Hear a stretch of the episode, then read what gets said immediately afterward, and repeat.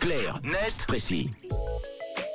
7h23 minutes, vous êtes euh, sur Rouge ce matin. Merci d'être là. C'est l'heure de Clarnet Précis avec toi, Tom. Euh, tu te trouves euh, un peu au milieu de la tempête hein, ce matin. Ah oui, un peu comme les côtes atlantiques de l'ouest de l'Europe, frappées la semaine dernière par la tempête Ciaran.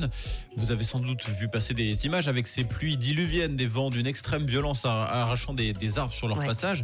C'est également arrivé ce week-end chez nous avec des vents dépassant les 100 km à l'heure. Cette fois-ci, le phénomène se nommait Domingos. Mais est-ce que vous savez seulement comment on choisit le nom de ces tempêtes Oh bah alors là, pas du tout. Euh, non, je sais pas du tout. C'est le fils de celui qui donne le nom. non, c'est un peu plus euh, complexe que ça. En fait, en Europe, on dénombre six organismes de météorologie. Alors, je vais pas tous vous les citer, mais pour faire simple, on a par exemple celui du Sud-Ouest qui regroupe notamment la France, l'Espagne et le Portugal, l'Ouest avec la Grande-Bretagne, le Centre avec la Suisse et pas mal de pays d'Europe centrale. Vous voyez un peu l'idée. Mhm. Et donc, chaque année, ces six organismes sont chargés d'établir une nouvelle liste de prénoms, des prénoms qui sont classés par ordre alphabétique. Et chaque fois que l'une de ces régions est touchée par une tempête, elle pioche dans cette liste pour donner un prénom à ces phénomènes météorologiques. Et en l'occurrence, la tempête qui a frappé les côtes atlantiques de l'Europe de l'Ouest en fin de semaine dernière, c'était la troisième de l'année 2023. Donc, elle devait commencer par la lettre C, la troisième de l'alphabet. Et d'ailleurs, ce week-end, à peine remise de Ciaran, l'Europe a été touchée par une seconde tempête d'affilée, la quatrième de l'année.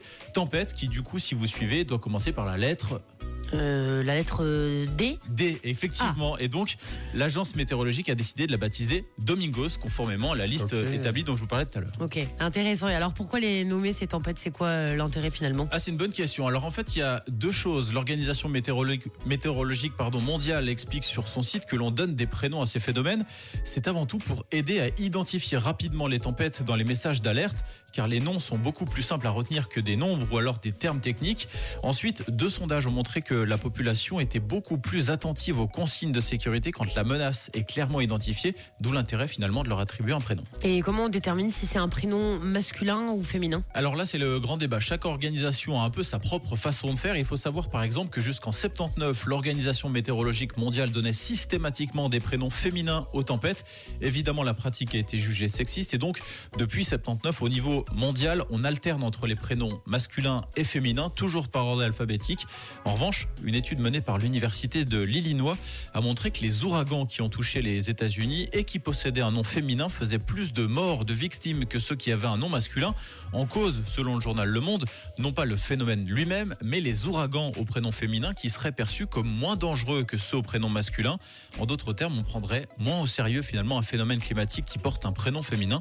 L'article donne un exemple. Alexandre paraîtrait plus menaçant qu'Alexandra. Et le thé euh, nous aide euh, pas mal. C'est le vent de Clarnet précis, signé Tom ce matin à 7h27. Vous êtes sur Rouge. Bonjour tout le monde. Parler d'actu, c'est aussi sur Rouge.